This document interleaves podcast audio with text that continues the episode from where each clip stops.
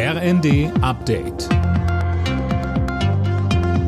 Stündlich neu. Auf den Punkt informiert. Ich bin Philipp Rösler. Guten Morgen. Über sechs Millionen Niedersachsen sind heute dazu aufgerufen, einen neuen Landtag zu wählen. Letzte Umfragen lassen auf eine dritte Amtszeit für Ministerpräsident Weil schließen. Tim Britztrup mit mehr. Die SPD liegt demnach deutlich vor dem jetzigen Koalitionspartner CDU. Beide Parteien lassen im Vergleich zur letzten Wahl vor fünf Jahren allerdings federn. Vor allem die Grünen könnten zulegen und die CDU als Koalitionspartner der SPD ablösen. Die AfD kann mit einem zweistelligen Ergebnis rechnen, die FDP muss um den Wiedereinzug in den Landtag zittern.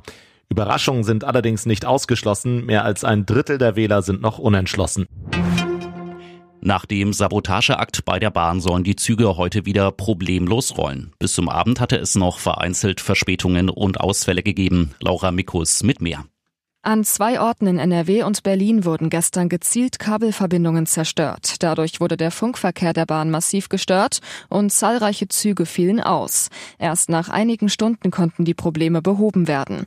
Verkehrsminister Wissing und Innenministerin Faeser gehen von einem gezielten Sabotageakt aus. Noch ist unklar, wer für die Angriffe verantwortlich ist. Die Bundespolizei ermittelt. Der russische Präsident Putin hat nach der schweren Explosion einen verstärkten Schutz für die Grimbrücke angeordnet. Dafür zuständig der Geheimdienst FSB. Gestern hatte es eine schwere Explosion auf der Brücke gegeben. Teile der Fahrbahn krachten ins Wasser.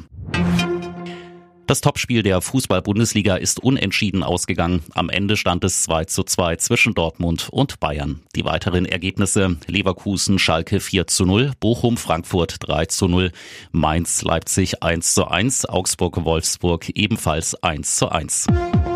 Alle Nachrichten auf rnd.de